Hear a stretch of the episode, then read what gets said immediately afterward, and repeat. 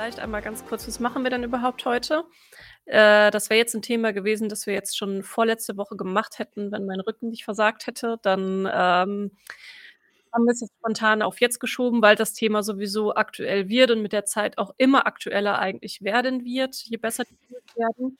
Und das Es läuft zum Glück alles nicht weg, was wir prognostizieren und vor uns vorausdenken. Ey, bin wieder so stolz darauf, dass wir auch wieder eine Prognose, die wir schon hier gestellt haben, können wir heute wieder bestätigen. Also, ähm, ma man muss auch sagen, wir sind schon einfach auch gut, René.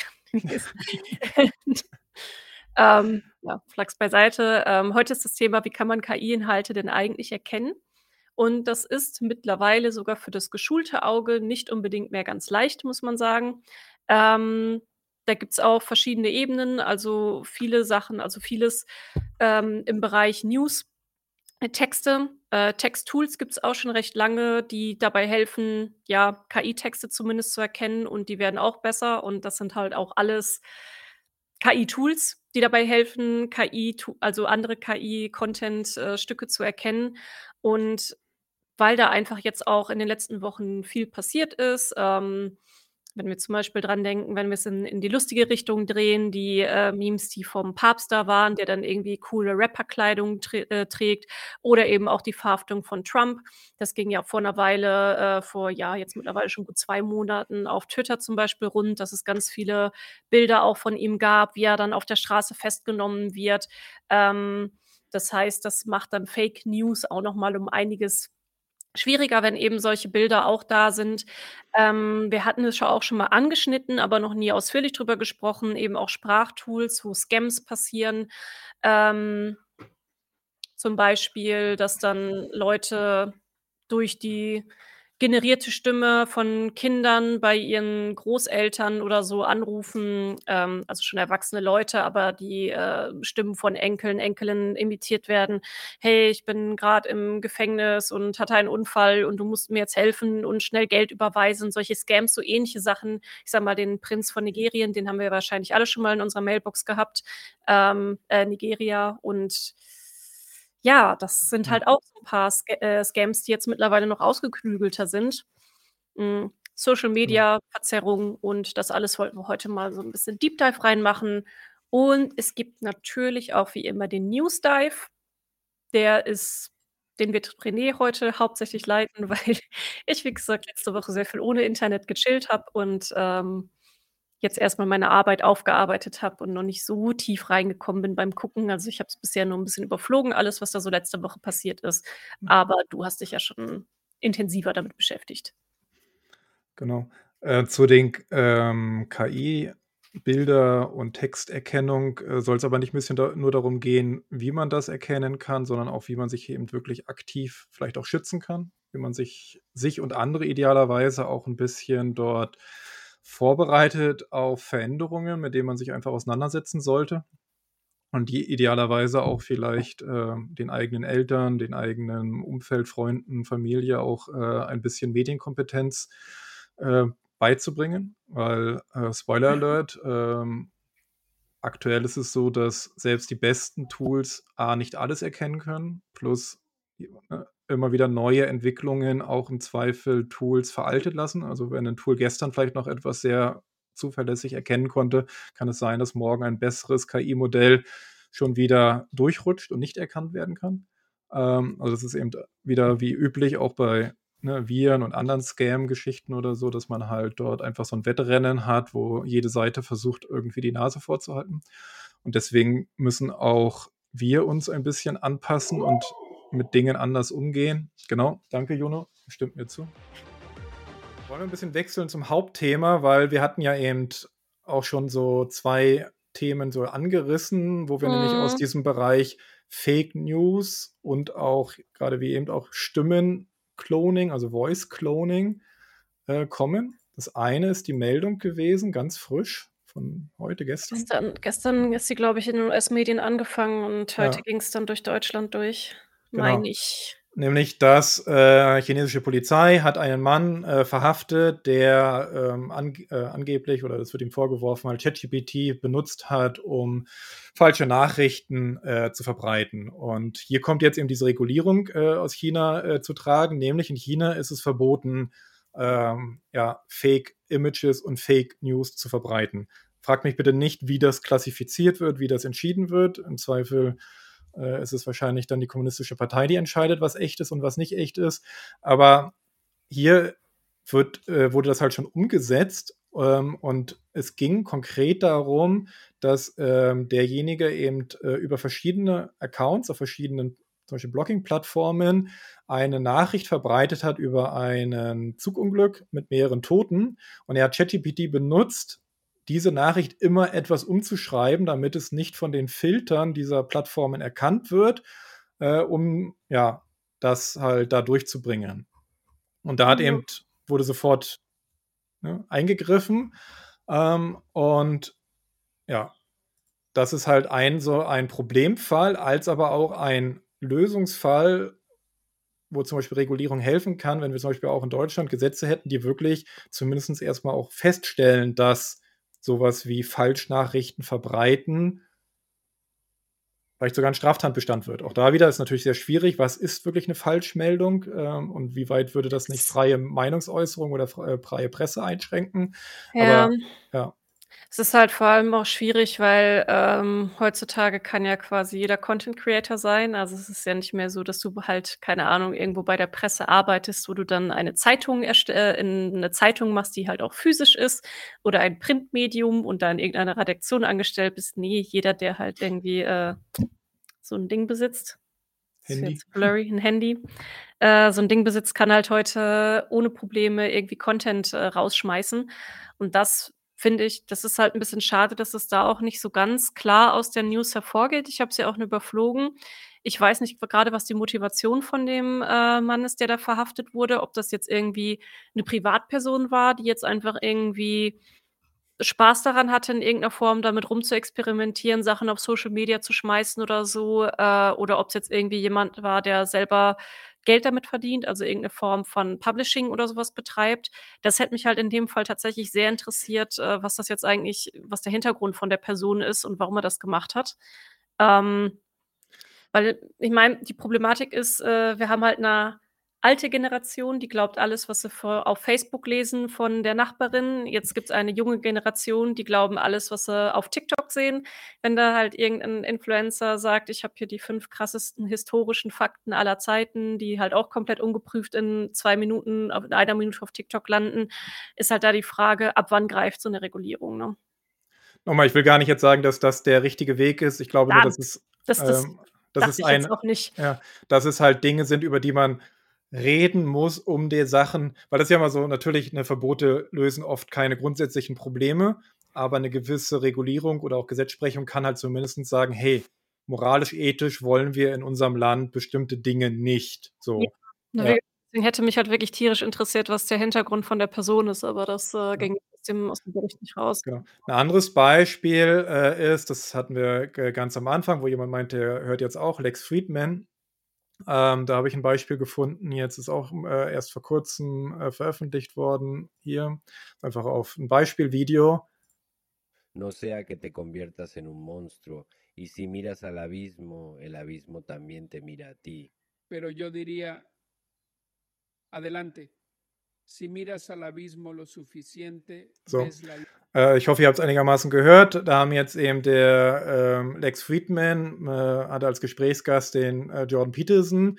Ähm, und das wurde jetzt über ein KI-Tool, Eleven Labs heißt es, ähm, wurde das halt in Spanische übersetzt, könnte auch ins Deutsche übersetzt werden. Was heißt übersetzt? Also es wurde einfach, die Stimme wurde genommen, man braucht nicht viel, also nicht sehr viele Sekunden dafür und wird dann das trainiert und wird dann gleichzeitig eben ähm, neu synthetisiert. Da gibt es äh, mehrere Anwendungen, also da Tools, die das äh, schon ziemlich glaubwürdig und gut machen. Und hier in dem Fall ist es nur eine Übersetzung. Also das kann ein positiver Effekt sein. Stellen wir jetzt vor, zum Beispiel, weiß ich nicht, ähm, wir sind ja im Gaming-Umfeld ein bisschen. Also weiß ich, irgendwie Lea hat einen äh, Podcast über ein Spiel und möchte, dass die guten Informationen, die irgendwie recherchiert wurden, vielleicht auch auf Englisch verfügbar wären. Dann wäre es halt früher Ne, müsste man es halt selbst alles einsprechen oder ne, kann es nur in den Sprachen machen, die man selbst kann. Also könnte es vielleicht nicht in Französisch, Russisch oder Chinesisch machen. Da könnte die KI das jetzt übernehmen und es würde vielleicht sogar noch so klingen wie, das ist wirklich von der. Es es freut mich auf jeden Fall, dass du mich sofort mit guten recherchierten Informationen verknüpft hast, René. Immer. So, ähm, und das klang jetzt ironischer, als es klingen sollte, sorry. äh, aber gleichzeitig natürlich zeigt es eben das Beispiel, ähm, wie jemand die fremde Stimme, also, also nicht die eigene Stimme nimmt, darauf ein Modell trainiert und damit jeden Text aufsagen lassen kann, den er möchte. Ja, man muss halt sogar auch sagen, also ähm, es sind ja jetzt über Maurice auch ein paar Leute gerade hier, die gar nicht sonst vielleicht bei uns sind. Also ähm, hallo nochmal, wir sind KI und Mensch. Mhm. Äh, aber der Lex Fridman ist halt so ein ähm, Podcaster, der selber aber auch aus der KI-Forschung kommt, mehr oder weniger, also sich auch tief mit dem Thema äh, beschäftigt, hat sich aber jetzt einen Namen damit gemacht, immer wieder große Namen, also auch Forscher, Unternehmer und so. Also dem Sam Altman hatte er zum Beispiel auch schon, also den CEO von OpenAI, mit äh, dabei. Und wir haben den schon öfter hier im Stream gezeigt. Und ich finde, es Du hörst wirklich keinen Unterschied. Also, es wäre wirklich, als könnte er Spanisch sprechen und irgendwie ich ich spreche halt kein Spanisch, aber halt Englisch. Ich finde sogar die Tonation trifft es irgendwie. Also, die Art, wie er auch Sachen betont und so, das ist einfach wenn mir jetzt jemand sagen würde: „Ja, er spricht übrigens auch perfektes Spanisch“, ich ich könnte es nicht raushören. Ja. Nicht, never. Also, als Native Speaker also, ich habe das zum Beispiel mit Deutsch probiert, mit einer eigenen Stimme. Da höre ich natürlich einen Unterschied, so. Also, natürlich meine ich im Sinne von, weil man beschäftigt sich damit und man weiß genau, wie es klingt. Aber wie du schon sagst, wenn man eben Dinge so ein bisschen kennt, aber nicht genau kennt, so wie zum Beispiel, wie viele Leute in Deutschland wissen wirklich, wie Joe Biden sich anhört? Man hat mhm. den vielleicht mal mhm. gesehen, so. Oder auch ehrlich gesagt Trump. Können Leute eine, eine Parodie von Trump noch vom echten Trump unterscheiden? So. Das meine ich jetzt gar nicht ironisch oder sarkastisch oder so, sondern es gibt ja auch Menschen, die sehr gut Stimme nachahmen können. Und nur jetzt können es eben Maschinen und zwar sehr effizient. Und nochmal, es reichen wenige Sekunden. Microsoft hat zum Beispiel ein System, äh, also nicht ein System, hat ein äh, Modell veröffentlicht äh, und gezeigt, das nennt sich Wally, also V-A-L-L-E.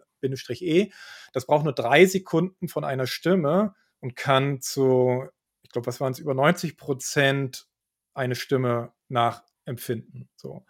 Ähm, und hier gab es jetzt auch vor ein paar Tagen ähm, von, ich glaube, äh, wie heißen hier die Viren, äh, Antivirenfirma, ich sage mal Virenfirma, Antivirenfirma McAfee, äh, haben sie auch eine Studie gemacht, die leider zeigt, dass Voice Scam, also Englisch eben für äh, Stimmen, wie nennt sich, was ist Scam auf Deutsch? Ähm, Betrug. Betrug. Betrug.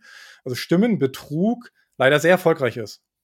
Weil natürlich auch da wieder Stimme, denken die meisten, ist irgendwie sehr schwer zu kopieren und tatsächlich ist es nicht so schwer zu kopieren. Also in dem Bereich passiert äh, starke Fortschritte und ähm, so, und hier eben der Bericht sagt eben 77 Prozent der Opfer äh, von diesen äh, Stimmenbetrugsfällen verlieren tatsächlich Geld. So. Hm. Und das ist genau ja, das, was du beschrieben hast. Krass, ja. So.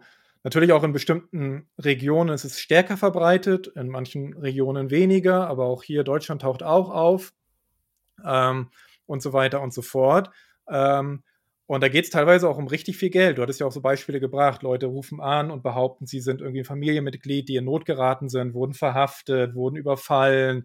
Äh, oder auch manchmal tatsächlich, in, also das ähm, hatte ich gesehen, dass Leute bekannte Personen klonen, mhm. die halt mhm. sehr viel Vertrauen genießen in der Bevölkerung oder in dem Land. Weiß ich, in Deutschland wäre das weiß, zum Beispiel, wenn auf einmal Günther Jauch bei dir anruft, ne, könnten manche Leute denken, okay, wenn der mir jetzt NFTs empfiehlt, ne, das sind diese äh, äh, Zeugs aus dem ganzen Krypto. Ja, ein klassisches äh, Gespräch ja. mit Günther ja auch. Jeden genau, Samstag. so ungefähr. Jeden ähm, Samstag ruft der Mann mich an und möchte mir seine NFTs verkaufen, ich ja. sag's dir.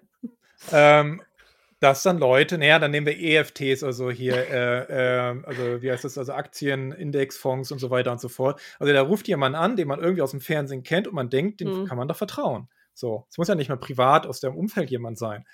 Ähm, ja. Und da geht es halt, wie gesagt, um recht viel Geld. Wie man das Ganze vermeiden kann, wie man das erkennen kann, kommen wir gleich ein bisschen zu. Wir wollen euch ein paar Beispiele geben, was gerade damit passiert, ähm, wie gut oder schlecht ja. das ist. Jetzt nehmen wir mal ein heim, äh, harmloseres Beispiel: Essen. Also, ich finde Essen harmlos. Kann jemand sagen, ob es nicht harmlos ist? Ja, ähm, kann auch sehr sensibel sein, René. Äh, auf Reddit hat äh, jemand, der eigentlich auch so Rezepte macht und auch wohl selbst gut kochen kann, äh, postet da jetzt äh, regelmäßig Bilder von eben äh, immer AI oder echt. So. In dem Fall hier irgendwie ein schöner äh, Kuchen. und jetzt darf der Chat mal raten, rechts oder links, was würdet ihr sagen? Ich mache es mal so groß, wie es geht hier. Ähm, was ist das AI-Bild und was ist das echte Bild? Und das ist keine Fangfrage. Also ich habe auch schon mal eine Fangfrage auf Twitter gestellt, wo alles KI-Bilder waren. Ähm, aber hier ist wirklich eins echt und eins nicht. Würde mich mal, also könnt ihr mal gerne in den Chat hauen. Was würdet ihr schätzen, links oder rechts? Was ist? Ja, nee, nee, gesagt, also ist, eins, eins, ist eins, ja, eins, eins ist echt und eins ist fake.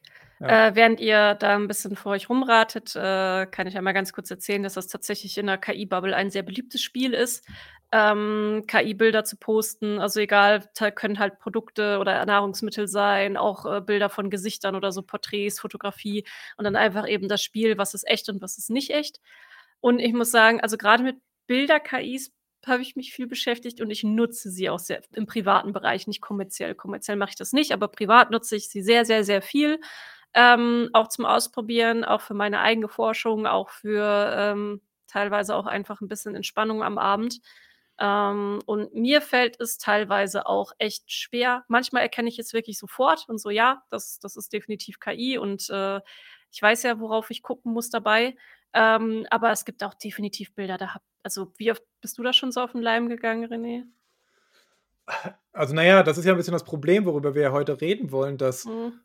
Mit jedem zusätzlichen Monat die Bilder ja realistischer werden. Das ja. heißt, vor, also zum Beispiel Midjourney Version 4 war easy. Oder auch Stable Diffusion ist ziemlich einfach, äh, auch heute noch zu erkennen. Auch DALI und wie sie alle heißen. So, mit Journey 5 oder jetzt auch 5.1, zeigen wir nachher auch gleich, äh, es wird halt immer schwerer. Und das ist eben genau dieses, was wir vorhin ja auch hatten.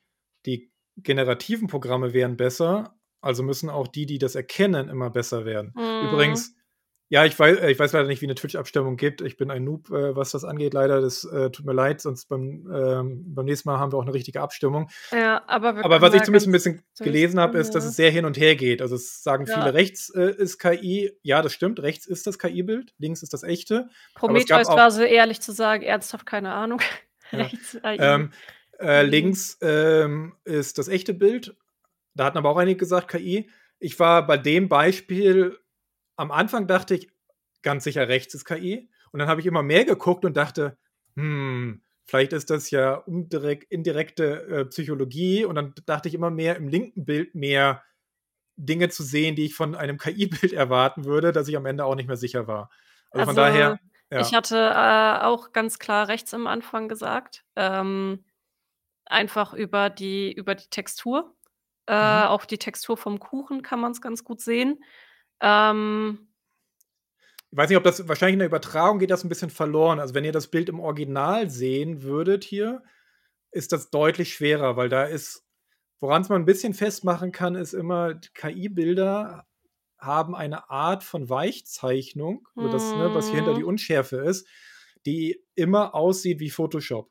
Also ja. wie immer ein gauscher Weichzeichner. Also hier ist auch Unschärfe, aber in dieser Unschärfe ist mehr Störung drin.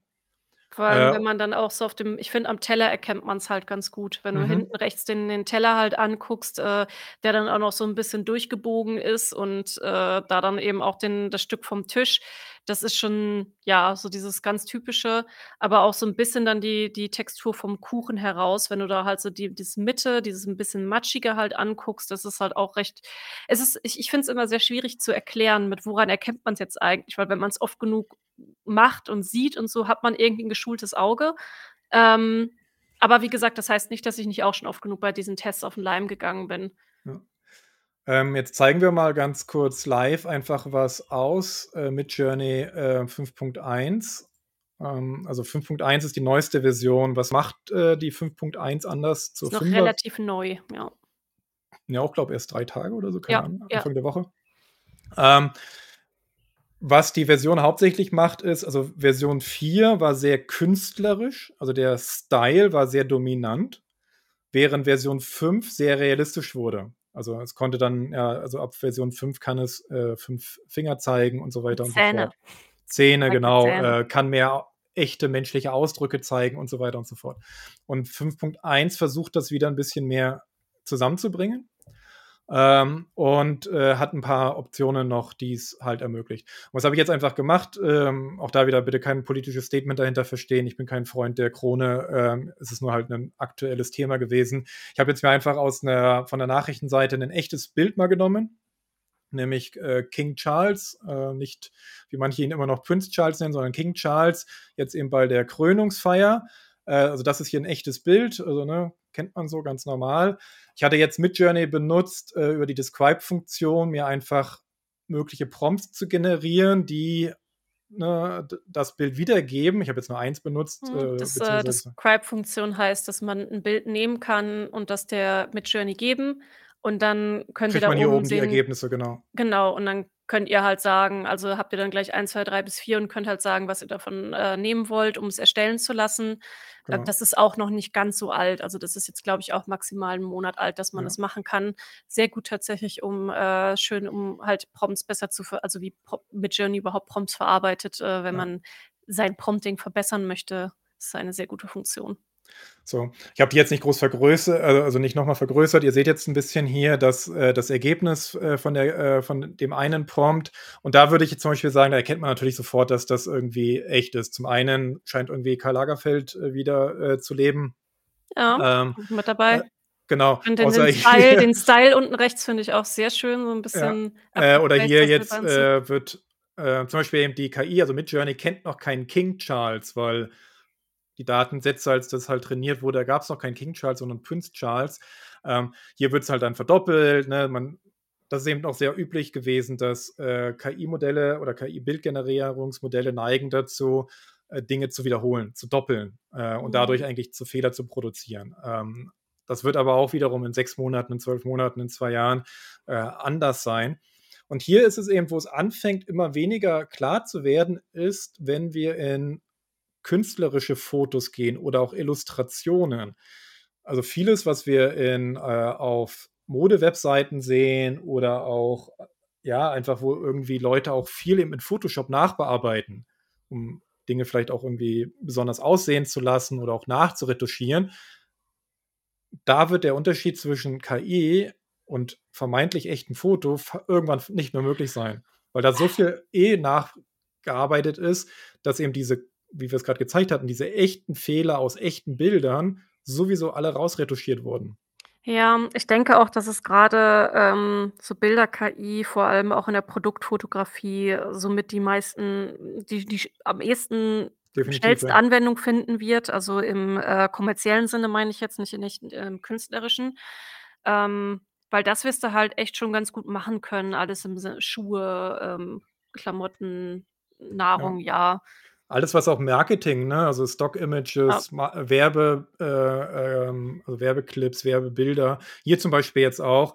Hier wäre es jetzt schwer auseinanderzuhalten, hat das jetzt jemand quasi in Photoshop oder in InDesign oder Adobe Illustrator oder was auch immer, in welchem Tool auch immer selbst gezeichnet oder hat die KI das gezeichnet? Das ist halt wird immer schwerer auseinanderzuhalten. Ähm, bei eben echten, realistischen Fotos, ähm, ja, äh, ist es eben dann doch noch. Ich habe hier übrigens ja, nicht wundern, ich habe das für mit meiner Frau und unseren äh, 2 von unseren 3 Hunden auch ausprobiert.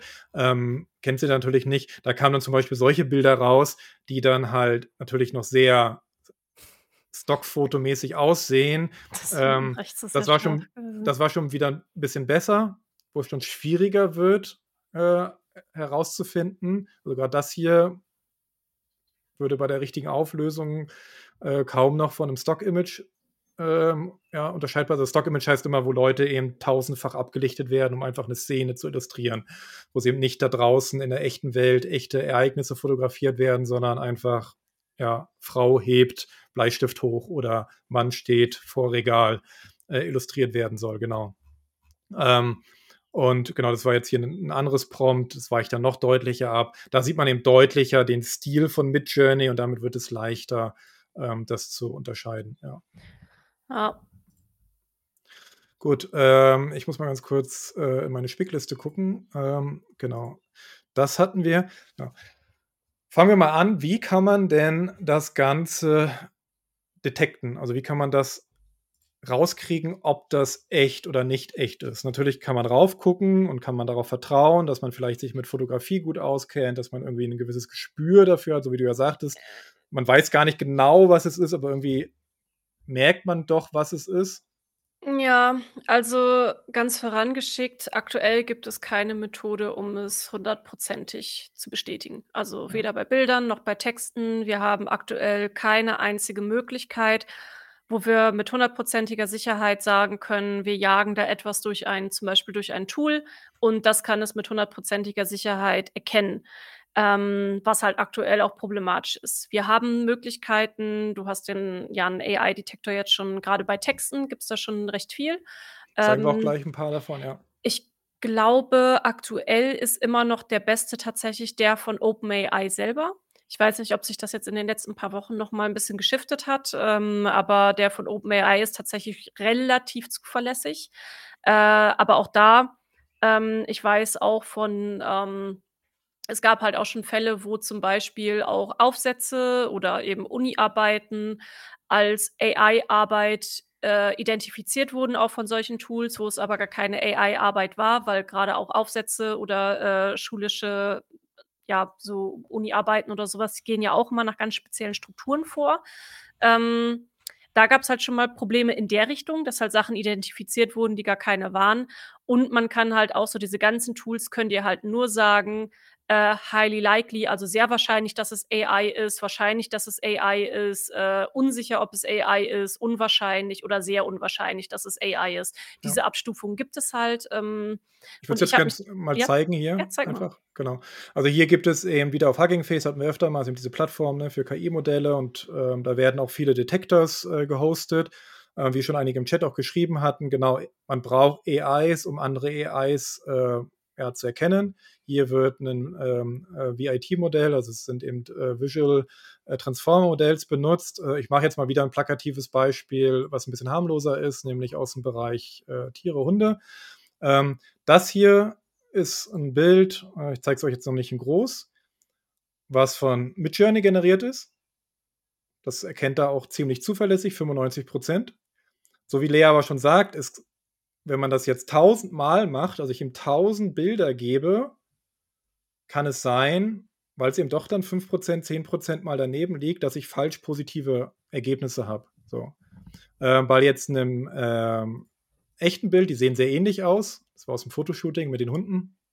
Ähm, da dachte ich zum Beispiel, weil das mit Photoshop sehr stark nachbearbeitet ist. Also, der ganze Hintergrund ist mit Photoshop die, äh, hier, äh, seine wie nennt sich das, sein, äh, Stirnband ist. Ähm, da sagt er dann aber doch: „Okay, ich erkenne 81% äh, menschlich mit 19% Wahrscheinlichkeit, dass es künstlich ist.“ Also, da war er jetzt gar nicht so schlecht. Aber noch mal, wenn man's eben immer wieder macht, ähm, muss man einfach akzeptieren, dass bestimmte Dinge nicht erkannt werden und bestimmte Sachen, die echt sind, also im Sinne von menschlich, falsch erkannt werden. Also, dass er sagt: „Okay, das ist also, das ist von der KI, aber es war ganz klar von 'nem Mensch kreiert.“ Ähm, das ist halt genau dieses, äh, Thema. Ähm, es hat auch jemand hier schon geschrieben, genau, es wird mit Watermarks gearbeitet, beziehungsweise auch mit Metadaten, was in Bildern erst mal leichter geht, weil da sind eh ganz viele Metadaten drin. Also, wer im Fotografiebereich ist, kennt das ja, ne? Wenn ich 'nen Foto mit meiner Kamera mache, dann wird abgespeichert das Gerät, das Datum, die, äh die Einstellung, also welche Ben Brennweite hatte ich, welche Auflös äh, nicht Auflösung, welche also Auflösung auch, aber welche, ähm, ähm, Zoom-Stufe hatte ich und so weiter. Wenn eben 1000 Sachen werden eh schon abgespeichert, ähm, und da wird eben dran gearbeitet, dass man solche digitalen Watermarks macht. Aber wie immer mit allen Watermarks, es gibt dann immer einen Converter, also der aus einem Bild mit Watermark ein Bild ohne Watermark macht. Und dann wird schon wieder schwieriger, noch in den Metadaten rauszufinden, was da geht. Ach, für Ähm Leute, die betrügen wollen, wird's sowieso dann immer so 'n Race geben, äh, zwischen, äh, ich entwickle etwas, was euer was euren Schutz umgeht und dann muss halt wieder beim Schutz, äh, geupgradet werden. Also, ich glaube nicht, dass das so ein Ding wird im Sinne von: „Wir haben jetzt dieses perfekte Tool entwickelt, das die Watermark erstellt“, oder „Wir haben selber als KI-Firma diese dieses Imprint, äh, vorbereitet.“ Äh, da wird's auch immer Möglichkeiten geben, das irgendwie zu umgehen. Ja. 'N So anderes. Tool oder Anbieter, also manche sind auch kostenpflichtig, manche sind kostenlos, ist hier Hive Moderation, äh, nennen die sich. Die haben sowohl Text Detection als auch Image Detection. Ähm, da hatte ich zum Beispiel eben dieses Logo, was ich hier auch auf dem T-Shirt habe, äh, einfach hochgeladen und das war von Midjourney und das hat er sehr zuverlässig erkannt. Ähm, ähm, also das funktionierte da gar nicht schlecht. Auch da wieder am Ende ist es eben die Menge, wie äh, gut das ist. Dann gibt es hier, das nennt sich ähm, passenderweise AI or Not von Optik. Ähm, da kann man auch wieder ja einfach ein Bild äh, hochladen. Ähm, nehme ich jetzt mal hier ein anderes KI-Bild. Ähm, dann wird es kurz verarbeitet. So. Und dann 94% Chance, dass das von Midjourney ist. Ja, stimmt, ist ein Midjourney-Bild. Ähm, also in dem Fall lag es richtig äh, und so weiter. Ähm, das alles basiert auf verschiedenen Methoden, ähm, also verschiedene andere KI-Systeme. Teilweise zum Beispiel auch genau diese GANs werden dazu benutzt, also diese Generative ähm, Adversarial Networks, also die eben äh, echte Bilder und Fake-Bilder miteinander immer vergleichen und sich immer mehr annähern. Das ist eine ältere Technik, die gibt es schon viel länger als die Diffusionstechnik, mit der wir eben heutzutage jetzt eher die besseren Ergebnisse sehen. Äh, und da werden auch zum Beispiel solche GAN-Systeme benutzt, um wiederum zurück zu gucken, kann das eigentlich auch aus einem äh, synthetischen Bild stammen. So. Ähm, und da ist ein starker Wettra äh, Wettlauf äh, entbrannt. Äh, Microsoft hatte selbst auch 2020 ein eigenes Tool für Bilderkennung generiert, aber ich habe keine aktuelle Version davon mehr gefunden. Ich weiß nicht, ob sie es einfach aufgegeben, eingestellt oder erstmal zurückgestellt haben. Ich hoffe aber tatsächlich, dass eigentlich jeder Anbieter von KI-Systemen auch KI ähm, ja, Entdeckungssysteme anbietet.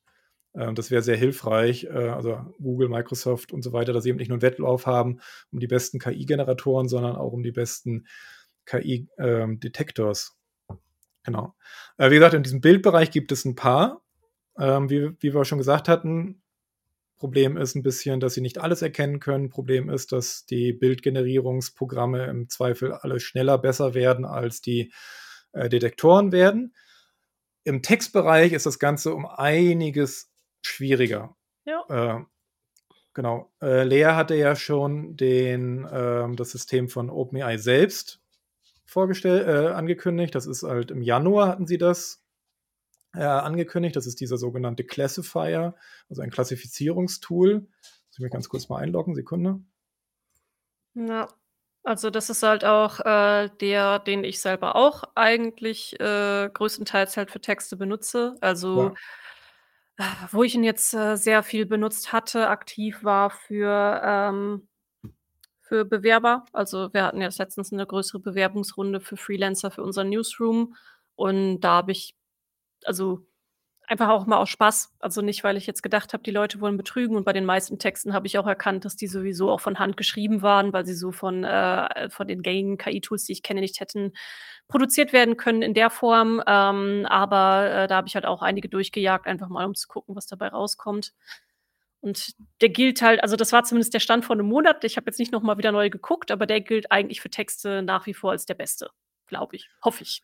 Ansonsten habe ich jetzt Quatsch erzählt. Ich gucke mal jetzt ganz kurz, äh, ob es verbessert wurde, weil es gab ein, also A, es ist auch hier wieder so, man braucht gewisse längere Texte, also sehr kurze Abschnitte ist einfach zu unsicher.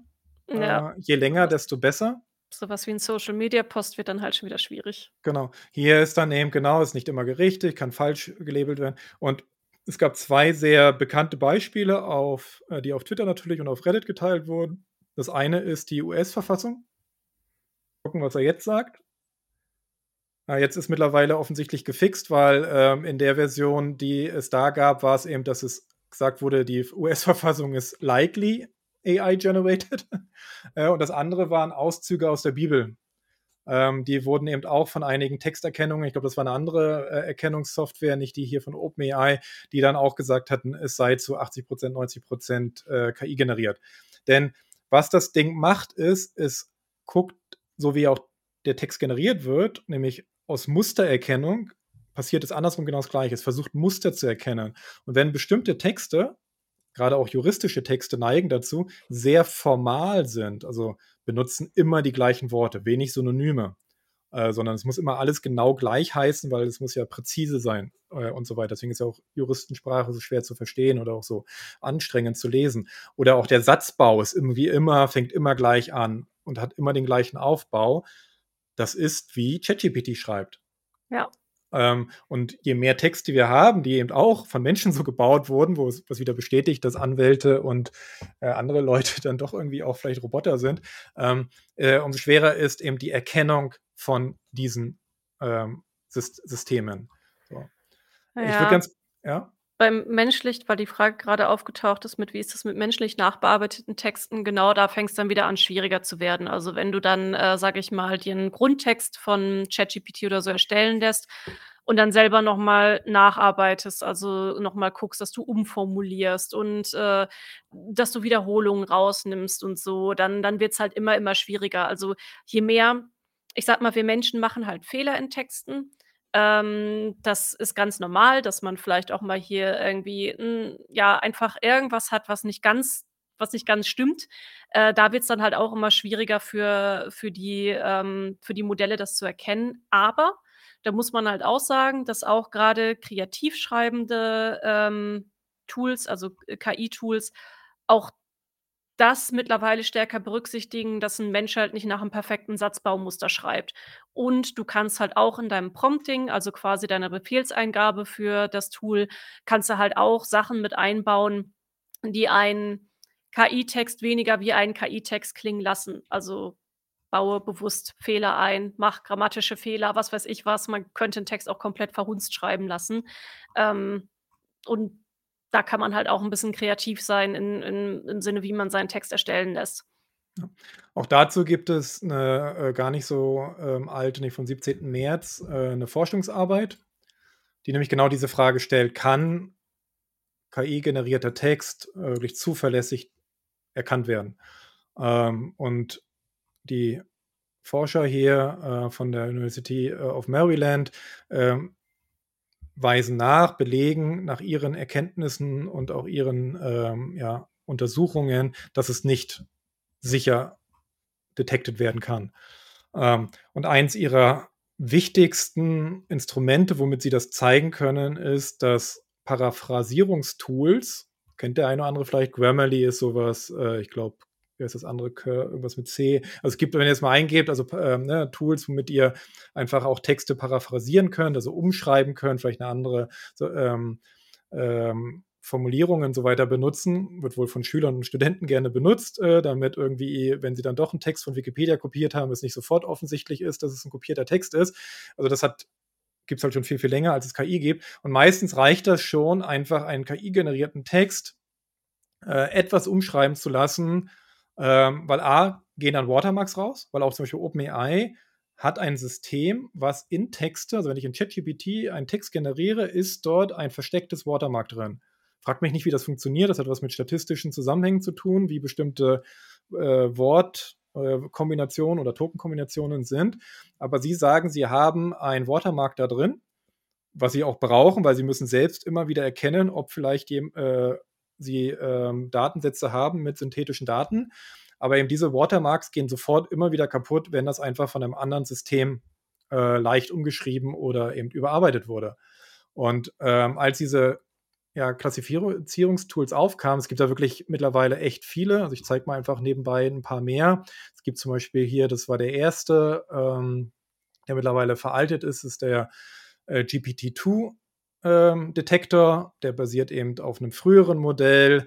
Ähm, dann gibt es halt mittlerweile Anbieter, die sich da auch darauf spezialisieren, gerade für Universitäten, für ähm, Lehreinrichtungen und so weiter, ähm, das auch kostenpflichtig dann anzubieten, zum Beispiel GPT Zero, die sind zum Beispiel sehr gut. Also da habe ich bisher ganz gute Ergebnisse mit äh, gesehen, also im Sinne von gut erkannt oder auch gut nicht erkannt. Ähm, und die haben jetzt auch Geld eingesammelt, also die wollen das weiter ausbauen. Weil, wie ich schon sagte, überall, wo es einen Markt gibt, dass man das vielleicht missbrauchen kann, wird es einen Markt geben, die versuchen werden, diesen Missbrauch zu äh, begrenzen oder auch zu verhindern. Ähm, und so weiter und so fort. Aber bei allen diesen Tools, wie gesagt, gibt ganz viele noch, ähm, hier Content at Scale, ähm, Copy Leaks, ja, wie gesagt, ähm, 1001 der die anbieten und wie gesagt, mit unterschiedlicher Qualität, gibt es auch als Chrome-Extension und so weiter.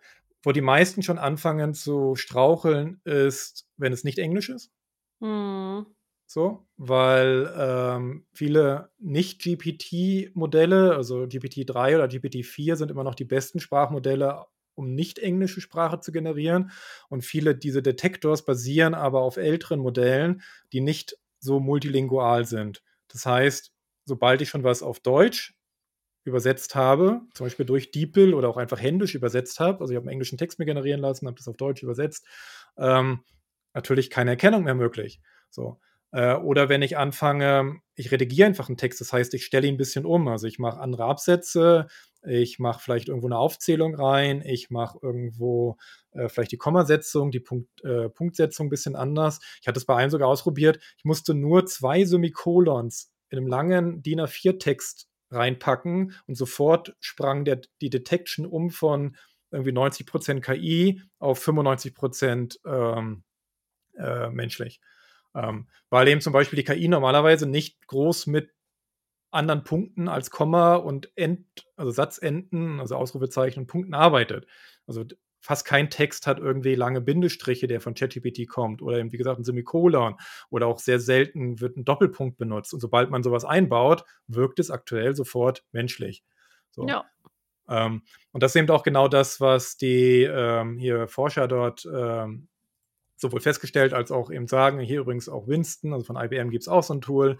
Ähm, aber wie gesagt, ihr seht, es gibt da sehr viel ähm, es ist durchaus auch sinnvoll, wie Lea auch beschrieben hat, das mal auch zu probieren, wenn man was bekommen hat. Ähm, also jedenfalls da, wo es vielleicht darauf äh, ankommen würde, dass der Text äh, originell ist. Ähm, aber die sagen halt auch, und das, da schließt sich jetzt der Kreis, Bilder sind zum Beispiel leichter zu erkennen als Text, aber die Bildgenerierung wird immer besser, deswegen wird es schwerer nachzukommen. Textgenerierung ist unsicher, weil immer ein Prozentsatz geht durch.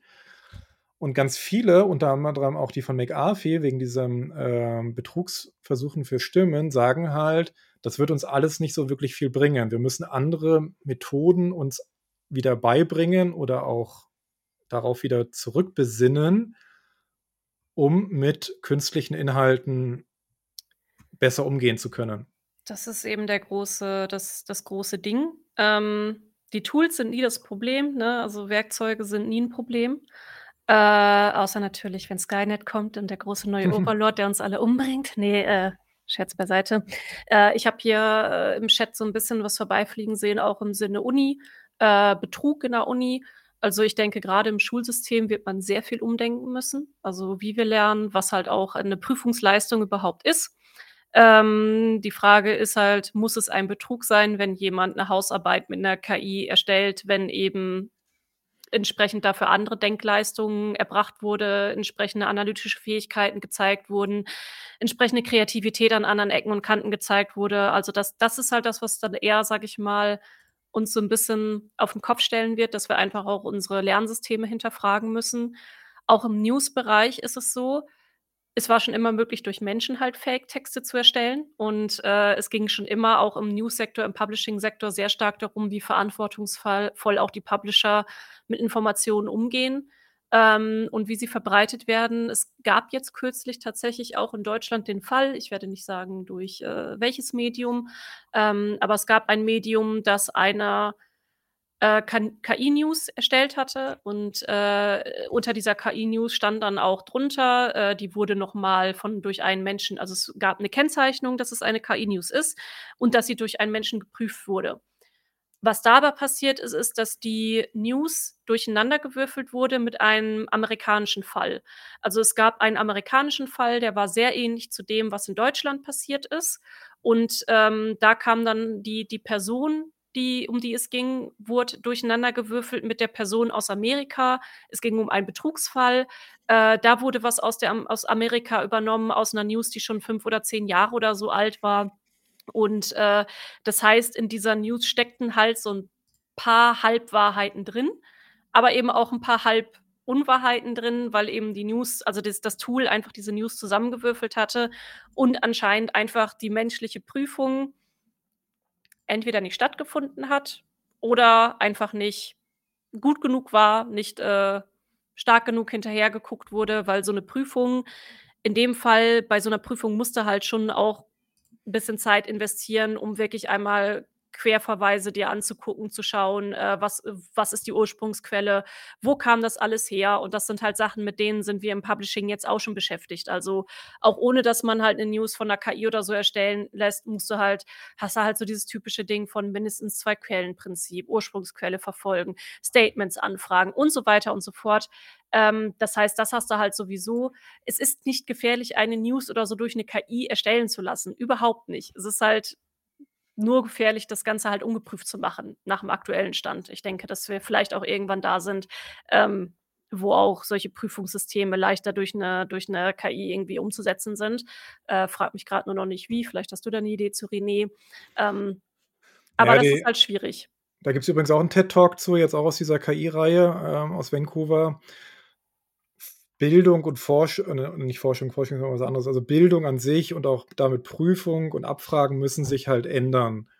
Ähm, dieses: „Geh nach Hause, schreib irgendwie was“ und dabei war's dann doch wieder deine große Schwester nur, die es geschrieben hat, war ja schon immer betrugsanfällig und es wurde betrogen. Und, ähm, zumindestens in meiner Zeit und ich habe Abitur 1997 gemacht natürlich haben Leute auch irgendwie aufm Klo Sachen versteckt. Also, wir hatten damals noch keine Handys, so was gab's nicht.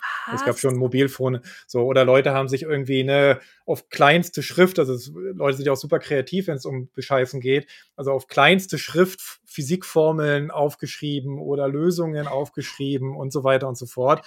Also, dieses System und das sagen auch immer mehr jetzt, die eigentlich auch sagen, die KI ist nicht das Problem, das das Bildungssystem ist das Problem, wie wir halt Leistung abfragen. Auch da wieder eigene Sendung mal, weil das, was in diesem Vortrag gezeigt wird, äh, zeigt nämlich die Richtung, wie man eigentlich KIs richtig gut einsetzt, äh, als Tutoren, als, äh, Vertiefungsmechanismen, dass Leute besser lernen.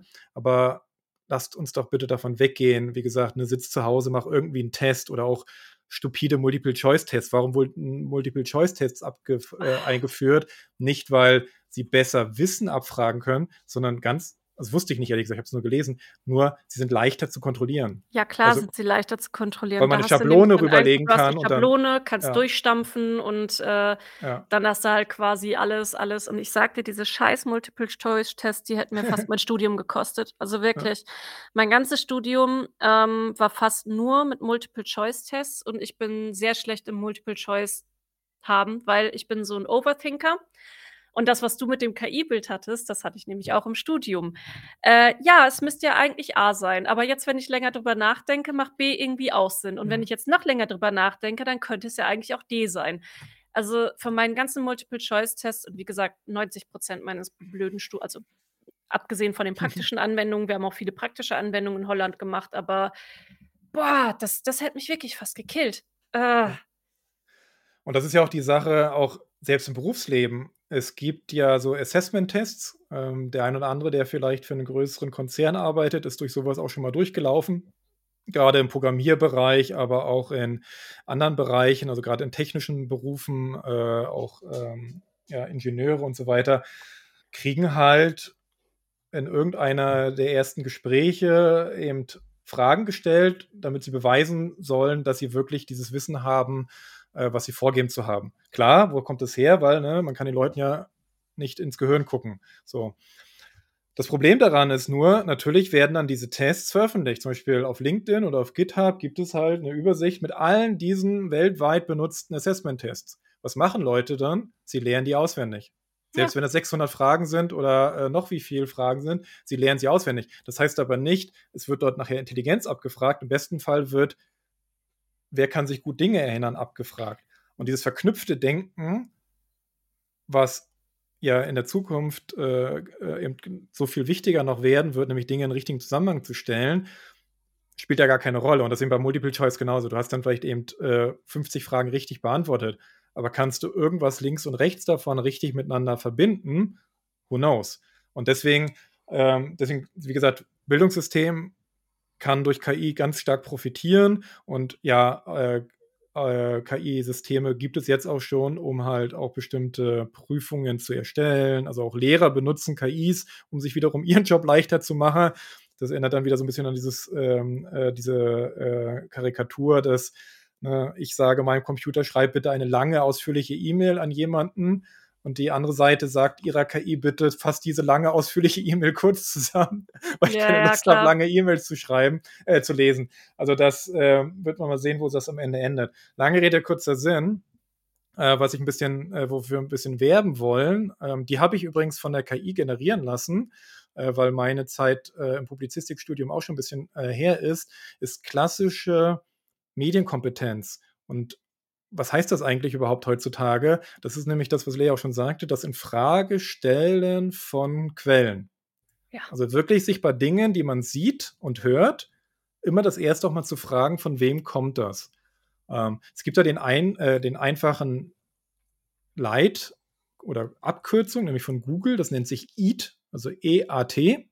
Das finde ich, kann man hier auch weiterhin benutzen. Also EAT wird benutzt zum Beispiel, um ähm, ja, alle Webseiten da draußen zu, äh, zu klassifizieren. Das heißt Expertise, Autorität, also nicht böse Autorität, sondern im Sinne von, da ist, der ist eine Autorität in diesem Gebiet und Vertrauenswürdigkeit, also im Englischen Trustworthiness. So.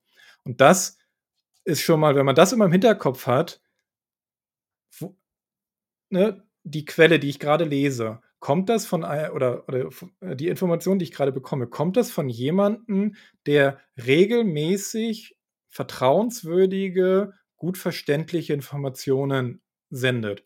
Oder kommt das halt dann doch von Twitter 01275345? So. Ähm, und sorry, wenn ich halt jetzt äh, Persönlichkeitsrechte von jemandem aus Versehen verletzt habe. Ausgerechnet den haben wir jetzt genau, hier drin sitzen. Ja, ähm, aber eben genau dieses einfach, das, was ja Redaktionen früher mal waren, und deswegen ist übrigens das auch von der, ich äh, bin ja kein Konkurrent mehr, deswegen kann ich sagen, dass es halt Ingame war, die das gemacht hatten, vom Ippen Verlag. Sie betreiben Vertrauensbruch. Das ist das Problem daran. Nicht das Problem, dass sie ihre KI benutzen, um vielleicht Texte zu generieren, sondern es steht im Kleingedruckten und die meisten lesen kein Kleingedrucktes. Es ist nicht so klar, dass, ne, für die Leute war es nicht so klar, dass es von KIs geschrieben wurde. Es ist nicht klar, wie die Korrektur stattfindet. Und eigentlich war die Aufgabe oder ist die Aufgabe von Redaktionen Mehr-Augen-Prinzip. Mindestens vier Augen sollten über eine Meldung mal rübergucken. Wer sich leisten kann, sechs Augen, acht Augen oder so weiter. Ne? Also klassisches Redakteur, äh, Redigierung, Chefredaktion, Ressortleiter, Chef von Dienst und so weiter und so fort. Ausbildung, wie gesagt, auch ein ganz großer Faktor. Ja, und deswegen eben dieses, ne, was sagt GPT-4 zum Beispiel, entwickle kritische Denkfähigkeiten. Ich habe dann erstmal eine äh, äh, Diskussion mit GPT-4 angefangen, weil äh, manche Verschwörungstheoretiker sagen ja immer, sie würden besonders kritisch ähm, denken. Was aber spannend ist übrigens, die KI kann einem sehr gut helfen, Argumentationen zu ent, äh, entlarven. Und das ist eben das Erste, was es ihm kommt, ist eben dieses Evaluieren von Quellen. Ähm, wer ist die Quelle? Was sagt die Quelle sonst so? Und dann das nächste ist Cross-Check Information, also Querverweise. Wenn zum Beispiel jetzt die Nachricht kommen würde, sagen wir mal, jetzt bleiben wir mal in Deutschland, Olaf Scholz wurde verhaftet, dann ist das so ein wichtiges Ereignis, das sollte dann auf allen Kanälen in ähnlicher Form irgendwo wieder auftauchen. Vielleicht dann auch in einer Gegendarstellung, so nach dem Motto, nein, er wurde noch nicht verhaftet, er wurde nur angeklagt oder man erwägt eine Verhaftung, also ne, kann dann äh, einordnende Elemente sein. Ja, aber wir hatten ja die, die viralen Bilder mit Trump. Ja. Das hatten wir am Anfang auch. Dies, das, das ist halt ja so viral gegangen auf Twitter mit diesen Bildern von Trump, wie er gefangen genommen wurde, wo es dann mit der Anklage und so da war. Und da ist tatsächlich, äh, da wird man vielleicht schon mal eher selber skeptisch äh, weil man denkt, oh, okay, ja, das, das hätte ich vielleicht schon mal gehört oder das wäre doch, ja. hätte ich im Radio gehört oder das wäre in der Tagesschau gewesen. Und gefährlich sind aber eigentlich die Sachen mit dem, was in China passiert ist. Deswegen finde ich das eigentlich ein schönes ja. Beispiel. Mit einem Zugunglück neun Leute gestorben. Ja ja, ist jetzt erstmal so eine News, die kann in jeder Region passieren, die kann überall passieren, wo Bahn gefahren wurde, Zugunglücke können passieren. Ähm, es wird vielleicht auch nicht die ganze Welt drüber berichten. Hm, ja gut, ein Zugunglück ist halt so selten, wenn das in Deutschland passiert. Das wird halt schon die, durch die deutschen Medien gehen. Aber ich sag mal, wenn da jetzt auf Twitter ich irgendwie eine Meldung sehen würde mit, es gab in Deutschland ein Zugunglück, wo neun Leute ums Leben gekommen sind, würde ich wahrscheinlich erstmal drüber wegscrollen und so und nicht weiter hinterfragen. Also gerade so diese kleineren Sachen, äh, die, die sind dann tatsächlich dann wieder ein Stückchen gefährlicher. Ja. Es kann ja sogar dann andersrum passieren. Ne? Das ist ja zum Beispiel äh, Desinformationskampagnen versuchen ja vor allem, die Glaubwürdigkeit von etablierten Medien zu unterlaufen. Und wie macht man das? Indem man so viele Falschmeldungen bringt, dass die Leute nicht mehr auseinanderhalten können, was ist echt und was ist, äh, was ist fake. So. Ähm, das ist auch eben einer der größten Vorwürfe, zum Beispiel eben auch an äh, ehemaligen Präsidenten Trump, der eben nicht nur ständig behauptet hat, dass ja eben äh, eine New York Times oder ein CNN die ganze Zeit lügen. Und ja, ich will nicht sagen, dass Medien nicht auch Fehler machen, aber es ist eben ein Riesenunterschied zu sagen, sie lügen immer und sie lügen systematisch oder Menschen machen Fehler. Und übrigens, sie korrigieren die auch, wenn sie Fehler machen und sie feststellen und, oder sie lassen sich korrigieren äh, und kritisieren von anderen. Aber dieses eben permanent zu sagen, alles ist falsch und dann auch eben, gerade auf Social Media, dass es für alle Meldungen auch Gegenmeldungen gibt. So, und dass eben nichts mehr nachvollziehbar ist. Aber wie gesagt, das war der zweite Punkt, Informationen querchecken. Wer schreibt was darüber, wer guckt äh, oder wer berichtet darüber. Dann die Motive hinterfragen. Das ist teilweise sehr schwer, wie du gerade sagtest, beim Zugunglück. Wir wissen nicht. Ne? War das einfach nur vielleicht, jetzt mal blödes gesagt, manchmal ist ja auch einfach Dummheit viel verbreiteter als böse Absicht. Vielleicht, ne, weil vielleicht war es jemand, der einfach was ausprobieren wollte, ne? Oder der sich ja. wichtig machen wollte oder ja. der was auch immer irgendwie haben wollte. Social Media sehr verbreitet, äh, digitaler ja. Narzissmus, äh, sich selber wichtiger machen. Ähm, und dann dritte Punkt ist, und das ist eben genau dieses kritische Denken dann auch, logische, ähm, ja, wie nennt sich das im Deutschen? Also im Englischen ist das Logical Fallacies, also, ja, also, also dass man bestimmten ähm, Mustern gerne folgt, äh, ohne sie zu hinterfragen. Ähm, so, äh, oder eben Inkonsistenzen, dass zum Beispiel immer was in eine Richtung behauptet wird und sobald jemand Kritik äußert, wird diese Kritik einfach abgebürstet und so weiter und so ja, fort. Das, das ist dann auch die Gefahr von den eigenen Blasen oder von den eigenen, von den Bubbles, wo man ja auch gerne im äh, Internet drüber spricht. Das ist tatsächlich auch was, was sehr schwierig ist über, über Algorithmen. Also ähm, die Algorithmen sind ja auch so trainiert, der von TikTok ist da mhm. aktuell auch wirklich der, der stärkste, der beste, ähm, dass wenn ihr halt eine bestimmte Sache schon mal angeklickt habt oder mal öfter angeklickt habt, äh, weil es euch interessiert, dann werden egal wo, egal ob Twitter, egal ob YouTube, ob ähm, Google Discover, ob äh, TikTok und so weiter und so fort, euch werden halt eher dann wieder Sachen reingespült äh, in den Feed durch die Algorithmen, ähm, in denen ihr sowieso schon drin steckt und dann irgendwann ist man halt nur noch in einer Filterblase drin. Habt ihr bestimmt schon mal gehört den Begriff. Ähm, und das macht es halt dann auch natürlich in der Medienkompetenz schwierig, weil du dann irgendwann nur noch von all dem gefüttert wirst, was sowieso schon da ist. Auch natürlich sehr schwierig im Verschwörungstheoretiker-Bereich, die dann halt auch irgendwann nur noch in diesem Bereich unterwegs sind. Und deswegen ist es tatsächlich auch sehr gesund, ab und an mal aus dieser Blase rauszugehen und auch bewusst Seiten anzusteuern, die man normalerweise nicht ansteuern würde, ähm, um sich da halt auch noch mal ein anderes Bild zu verschaffen. Ähm, ist aber tatsächlich auch so ein bisschen gesellschaftlicher hm, ich weiß nicht, ob Wandel oder ob das schon immer der Fall war. Ich hatte auch eine sehr interess interessante Kolumne beim Freitag gelesen. Ist äh, auch so ein Wochenmagazin. Ähm, und die hatten mal einen Artikel dazu veröffentlicht, dass sie immer größere Schwierigkeiten haben, Leute mit unterschiedlichen Meinungen an einen Tisch zu setzen und äh, unterschiedliche Perspektiven zu bekommen, äh, weil die Bereitschaft dafür gesunken ist. So äh, merke ich halt bei uns auch wenn wir zum Beispiel Talks oder so mit äh, Influencern oder so planen, ja, wer kommt denn da? Äh, okay, Person XY ist da, ja, dann komme ich nicht, weil mit der möchte ich nicht, nicht an einen Tisch setzen, mit der möchte ich nicht assoziiert werden. Ist natürlich für jeden das gute Recht. Niemand muss mit Menschen was zu tun haben, mit denen man nichts zu tun haben möchte. Ähm, ist aber sehr schwer für den Austausch. Also. Ich habe übrigens nachgeguckt, äh, es heißt ähm, Denkfehler oder auch Fehlschluss. So. Und bekannte, zum Beispiel ist hier Strohmann-Argument, kennt der eine oder Strohmann-Fehlschuss, dass man eben ne, das Argument eines Gegners verzehrt oder übertrieben darstellt oder auch der Fehlschluss der falschen Kausalität, was ganz oft passiert, so, ne, ich habe Jeans zu Hause ähm, und deswegen äh, esse ich Brot oder ne, alle, die Jeans haben, essen auch Brot und ne, was ist Ursache, was ist Wirkung äh, und so weiter und so fort. Ähm, und genau, aber diese, und da weiß ich eben zum Beispiel nicht, dafür bin ich zu weit raus, solche Dinge, glaube ich, müssen halt wirklich an jeder Stelle, ob im Berufsleben, im, äh, im, im, äh, in der Schule, in der Ausbildung, eigentlich mehr Raum einnehmen. Ja, also und wie, jetzt noch mehr. Jetzt Genau. mehr denn je. Weil die nächste Empfehlung ist ganz klar nämlich, sich damit zu beschäftigen, welche Arten von Deepfake-Technologien oder auch Fake, also hier synthetische Medienerstellung es gibt. Ach Gott, Weil ja, Deepfake haben wir ja jetzt noch gar nicht angeschnitten heute. Ja. Ja, stimmt, Wenn es wenn ich wenn ich nämlich weiß, was Technologie grundsätzlich in der Lage ist zu produzieren, wenn ich nämlich zum Beispiel weiß, hey, meine Stimme könnte synthetisiert sein. Jemand könnte meine Stimme benutzen, um sich als ich auszugeben. Oder wenn ich äh, jetzt die Welt hat jetzt erkannt, oh, Computer können oder Computer sage ich schon, Computerprogramme können sehr glaubwürdige Gedichte schreiben. Vor 'nem Jahr hätten die meisten, wenn man ihnen das vorgelegt hätte, das gar nicht gedacht, dass das von einer KI kommen kann, weil sie noch nie davon gehört haben, dass technische Systeme zu dem fähig waren. Und das ist ja genau das wieder, was wir hier auch heute versucht haben, 'n bisschen zu zeigen, also euch zu zeigen, welche Qualität haben Bildgenerierung, welche Qualität, ähm, Textgenerierung, das kennt ihr, ähm, eh schon oder eben auch jetzt Stimmensynthetisierung. Und wenn man das kennt, ist man schon mal besser, nennt sich das imprägniert dafür, woanders vielleicht skeptisch zu sein. Ist das jetzt wirklich echt? Oder, ne, wenn ich mir angucke, die Quelle ist nicht wirklich sich äh, äh, nicht sicher. Irgendwie schreibt sonst gar keiner da drüber. Es kommt aus 'ner bestimmten Richtung. Hm.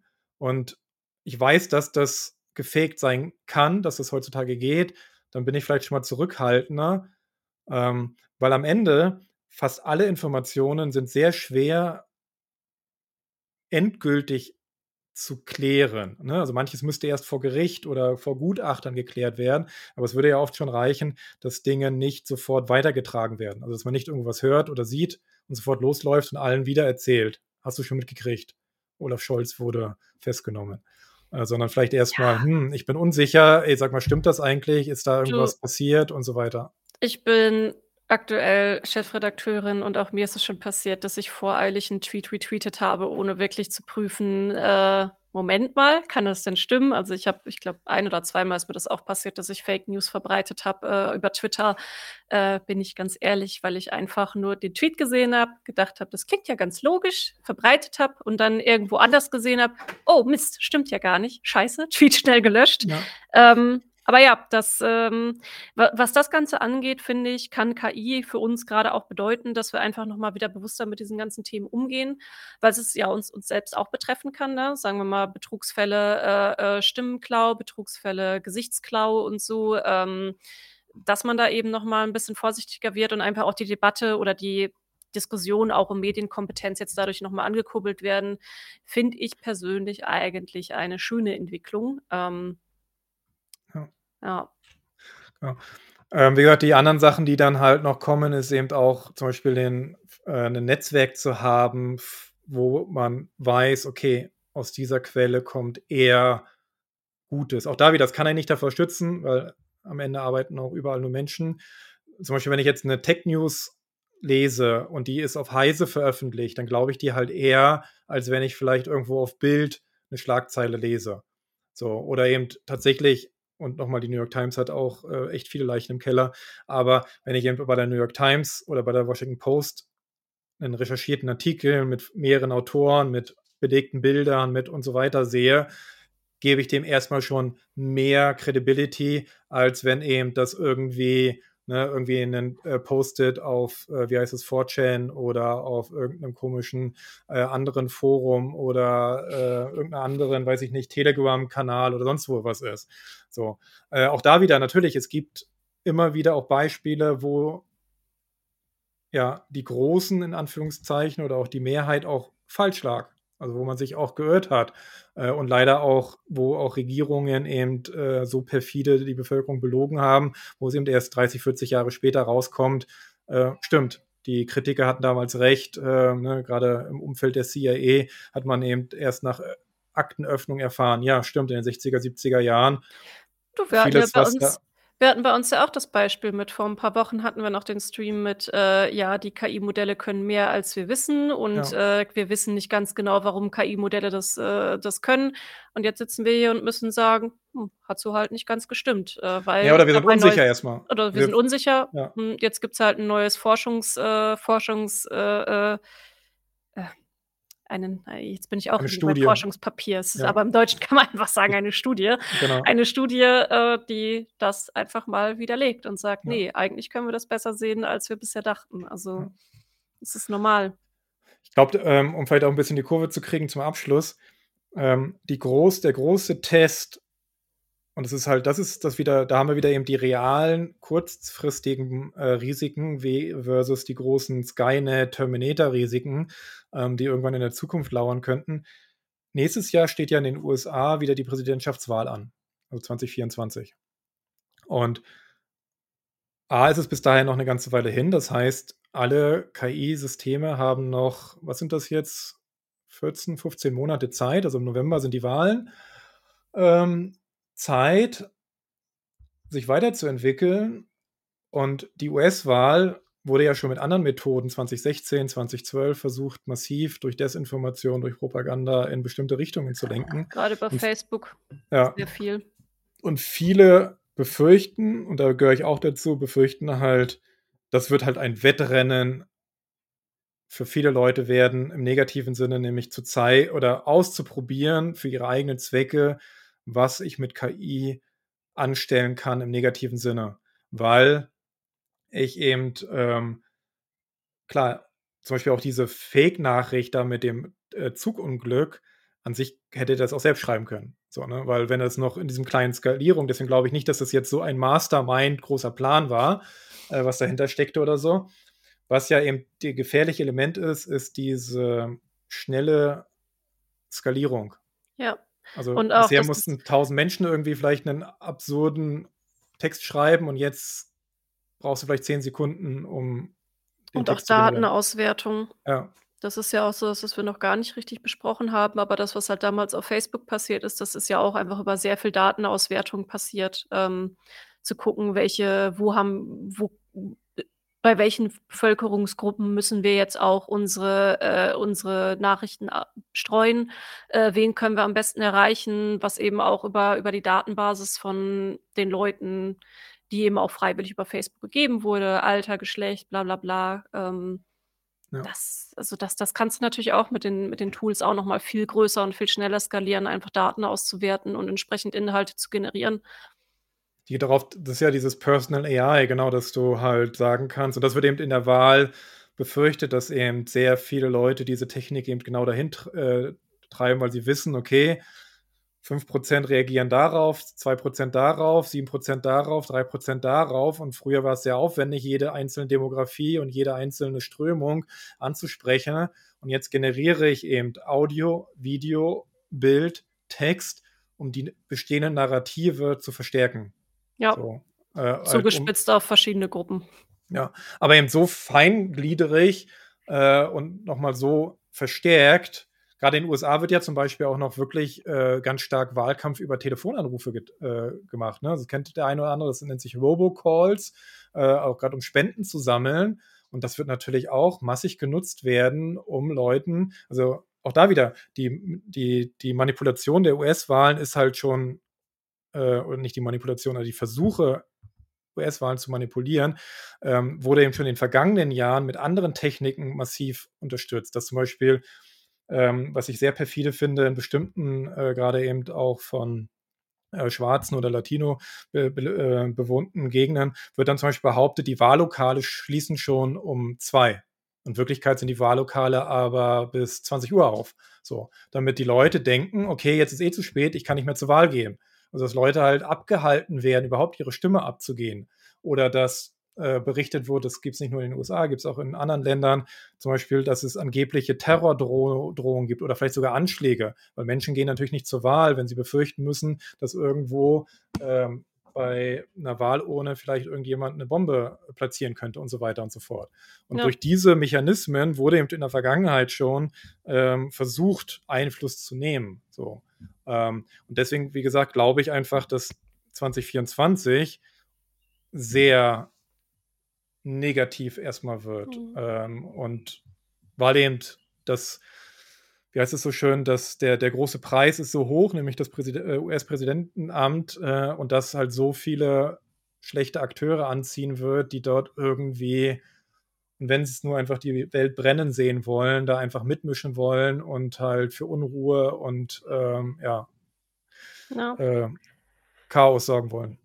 Also ich ich erinnere mich noch ganz stark daran bei Reddit und, ähm und, äh, 4chan, da wurde es ja auch gefeiert, als es hieß, äh, wir haben Trump ins Haus gemimt. Also, Mhm. es ist, äh, ne? Also, äh, okay. Aber gut, bevor wir jetzt noch mal 'n bisschen zu sehr die ganz große Weltpolitik aufmachen, äh, dafür bin ich auch ein bisschen zu durch grade. Ich möchte mir einfach nur noch eine Milchschnitte jetzt greifen. Ähm, ne, um das noch mal zusammenzufassen, äh, ja, wie könnt ihr euch schützen? Im kein Tool der Welt wird euch schützen können. Also, egal wodurch ihr es jagt, ihr werdet niemals zu 100% davor gefeit sein, dass eben, äh dass ihr zu 100% erkennen könnt mit Tools, was jetzt durch Bilder generiert ist, was, äh wo Stimmen generiert wurden und so weiter und so fort.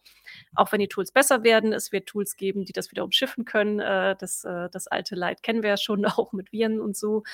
Ähm, deswegen ja, Medienkompetenz. Medienkompetenz ganz doll schärfen, hinterfragen, schärfen, ähm, auch euren Leuten im Umfeld helfen. Also, auch wenn man da manchmal gegen Windmühlen kämpft. Ähm, ich denke vor allem auch bei den Jüngsten halt angrei äh, angreifen ist ein blödes Wort, bei den Jüngsten fördern, ähm, Medienkompetenz ab erster Klasse schärfen und, äh, all die Sachen, die René jetzt grade noch mal gelistet hat, so, so wichtig. Hinterfragen: „Wo kommt meine Quelle her? Was nutzt meiner Quelle ist, äh, diese News zu verbreiten? Warum sollte sie es tun?“ Grade bei Einzelpersonen sehr stark drauf achten, äh, wenn Einzelpersonen sich in Medien durch irgendwas breit machen wollen, grade auch wenn's durch über Angst streuen ist, über Populismus streuen, sehr stark hinterfragen und, ähm, ja, Und falls vor allem ihr auch, das klingt jetzt Mhm. Entschuldigung? Ne? Ich wollte nur sagen, auch vielleicht also gar nicht nur eben sich vor Fake News schützen, sondern auch sich selbst schützen, weil, äh, das ist auch von McAfee aus der Studie eben, äh, als Empfehlung gegeben. Wir müssen alle mehr darauf achten, wo wir unsere digitalen Spuren hinterlassen. Ja. Also, wo lade ich Bilder hoch von mir? Was für Bilder lade ich da hoch? Weil zum Beispiel tatsächlich ist es heutzutage schwieriger, nur wenn ich jetzt 'n einfaches Profilbild habe. Wenn ich aber 20 Bilder von mir habe in verschiedenen Posen, in verschiedenen Orten, also, ne, zum Beispiel Oder Instagram ist eine vor Fundgrube. stell dir vor, man macht 'n Twitch-Stream, wo man einfach 2 Stunden Ja. labert und, äh, Tonation rausgibt und ganze Videoaufnahmen hat. Also, das das da würde ich Ja. ja sehr von abraten. Klar, aber wir das ist aber genau wieder dem Bewusstwerden natürlich, wer sich in den öffentlichen Raum gibt, was eben für Journalisten ja auch gilt und, äh oder auch eben für, ähm, ja, Kreative und, äh, äh, Content-Schaffende. Aber ja, genau, aber nicht jeder macht das ja auch nicht absichtlich. Und das ist aber auch eben so dieses: Wo lade ich künftig meine Stimme hoch? Wem gebe ich meine Stimme mit? Wem gebe ich eben, wie gesagt, auch vielleicht private Bilder, aus denen, wie du vorhin sagtest, Rückschlüsse geführt werden können, vielleicht nicht nur, wie ich aussehe, sondern welche politischen Interessen habe ich, welche religiösen Einstellungen habe ich, welche Hobbys und so weiter. Also, dieses Ganze eben, was gebe ich über ne, Thema wieder Datenschutz. Mhm. Der beste Schutz oder der beste Datenschutz ist Datenminimierung. Also, es gilt auch für Unternehmen, ne? Also, je weniger ich überhaupt erst mal irgendwie speichere, desto sicher ist das per se schon mal, weil das nicht, ähm, oder sch ja, äh, nicht so äh, reichhaltig ist. Oder eben, wenn ich ich weiß nicht, ich nutze kein Facebook mehr, aber vielleicht, wenn Leute heutzutage Facebook benutzen noch, wirklich mal zu überlegen: „Muss ich alles, was ich dort poste, wirklich öffentlich machen oder reicht es, das mit meinen Freunden oder privat oder mit 'ner Gruppe zu teilen?“ Und so weiter und so fort. Ich glaube, das ist halt auch sehr wichtig, Geht sich dem wieder Trend mehr bewusst zu tatsächlich sein. auch unter Jugendlichen geht der Trend auch stärker wieder Ja. dahin, nur der eigenen Freundesgruppe zu teilen. Ähm, Ja. so, ähm Ja, gut. ein Thema hier nur, dass das weil's mir wichtig ist, niemals unzensiert Bilder von Kindern öffentlich stellen. Äh, auch zensiert würde ich's nicht machen, denn auch, äh, da gibt es Programme, um, äh, das zu umgehen. Äh, da positioniere ich mich immer sehr stark, äh, Bilder von Kindern einfach gar nicht online, keine Videos online, auch alleine schon, weil Kinder noch nicht in der Lage sind, äh, selbst drüber zu bestimmen. Ähm, das soll jeder doch ab einem gewissen Alter bitte für sich selbst entscheiden können, ob sie digitale F Fußspuren hinterlassen möchten oder nicht. Ähm, da bin ich wirklich ganz, ganz, ganz ganz großer Gegner von, Bilder auch unzensiert äh, unzensiert sowieso, aber auch zensiert ins Internet zu stellen, weil, äh, wie gesagt, auch das kann über gewisse Tools kann Verpixelung und so was rückgängig gemacht werden und dann habt ihr die Bilder trotzdem da. Ähm, das wollte ich noch mal sagen, weil's mir wichtig ist. Und solltet ihr einen Anruf von mir bekommen, dann ist das auch sehr unwahrscheinlich. Ich hasse es, fremde Menschen anzurufen. Also, äh, falls ich euch irgendwie meine NFTs oder so verkaufen möchte, das passiert wahrscheinlich eher nicht, nein. Und ich Es glaube von René auch nicht. Ne, ähm, aber noch mal, das ne, deswegen habe ich das Beispiel genommen, weil es gab ja auch letztes Jahr hier Elon Musk Twitter-Account wurde doch gehijackt. Mhm. Und was mhm. wurde dort gemacht? Es wurden Krypto-Links verteilt. Und weil die Reichweite so groß ist von dem Account, wurde es eben mehrere Millionen Mal geteilt. Und es reichte, dass halt ein paar tausend Leute da geklickt haben und die wiederum halt Geld verloren haben, was in, in Summe dann trotzdem mehrere, glaube ich, hunderttausend oder sogar über eine Million an Schaden oh. verursacht hat. So, und deswegen meine ich eben, weil wenn du eine bekannte Leute nutzt, hast du schon mal ein Einfallstor. Was ich halt noch hinzufügen würde, das habe ich ehrlich gesagt mit meiner Frau schon viel länger, das haben wir gemacht, um äh, ehrlich gesagt, um zu identifizieren, ähm, äh, falls wir mal von äh, Aliens, weil das halt hielten wir vor Jahren für wahrscheinlicher, dass Aliens bei uns unterwandern und nicht KIs. Ähm, und das wird auch empfohlen von, von eben hier äh, von Sicherheitsprofis, sich Codewörter oder Sprachphrasen zu überlegen im Familienkreis, auf die man fragen kann, die man nirgendwo teilt, die nur eine bestimmte Person kennt. Kennt man sicherlich auch aus dem einen oder anderen Science-Fiction-Film, wo, ne, was habe ich gestern Morgen zum Frühstück gegessen? Äh, und wenn man was Falsches sagt, weiß man, okay, man ist äh, halt ein Alien. Aber tatsächlich, das klingt so ein bisschen albern und wir hatten das aus Spaß natürlich. Wir glauben nicht daran, dass jetzt Aliens sind. Aber, und das halt sollte man sich wirklich überlegen, dass falls mal so ein Anruf kommt, und nochmal, ich glaube, sehr viele Leute werden damit konfrontiert werden, dass sie auf einmal mit synthetischen Inhalten konfrontiert sind, ja. wo sie wirklich zweifeln, ist das echt? So. Und dann vielleicht die Möglichkeit haben, einmal nachzufragen. Ne? Oder ein, einmal irgendwie äh, ein Gespräch zu führen, was dann doch eben eine KI nicht beantworten kann. Ja. So. Und deswegen, wie gesagt, das so als Tipp, wie gesagt, kommt nicht von mir, kommt auch von McAfee, äh, die das auch empfehlen, sich solche Codewörter oder Codesätze zu überlegen und vielleicht nicht, was ist das erste äh, Haustier, was man eh schon auf äh, Facebook und Instagram tausendmal gepostet hat, sondern wirklich was sehr Persönliches und ähm, ansonsten ein bisschen auf sich aufpassen und ja, ja. In dem Sinne, einen schönen guten, äh, schönen Abend, guten Abend, sage ich schon, schönen Abend euch und äh, sind wir nächste Woche live, ja, oder? Nächste Woche sind wir live. Ich muss jetzt nur noch einmal. Weil Donnerstag ist Feiertag. Deswegen. Ach so. Ist dieser ominöse, äh, wie heißt ja. es hier, Herrentag, Vatertag, Christi Himmelfahrt. Können wir theoretisch einfach wieder Mittwoch machen nächste Woche, oder? Müssen wir mal gucken. Sprechen wir uns ab. Also irgendwie, wir versuchen nächste Woche live zu sein, aber vielleicht dann wegen Feiertag ja. einen Tag wieder früher. Christi Himmelfahrt gehen so viele Leute saufen und wollen nichts über Case ja. wissen. Okay, ähm, gut, dann sagen wir vielleicht, ich verspreche nichts mehr. Vielleicht sagen wir wieder fünf Minuten vorher Bescheid, mal gucken, aber irgendwann nächste Woche sind wir auf jeden Fall live. Ja. Ähm, dann habt noch einen schönen Abend und äh, glaubt nicht alles, was ihr im Internet seht. Außer von uns, nein. ja, auch, äh. nicht, auch nicht von uns. Das ist Wichtig. Okay. Dann äh, guten Hunger mit deiner äh, Milchschnitte und ich werde auch was essen. Dann macht's gut. Tschüss. Ciao.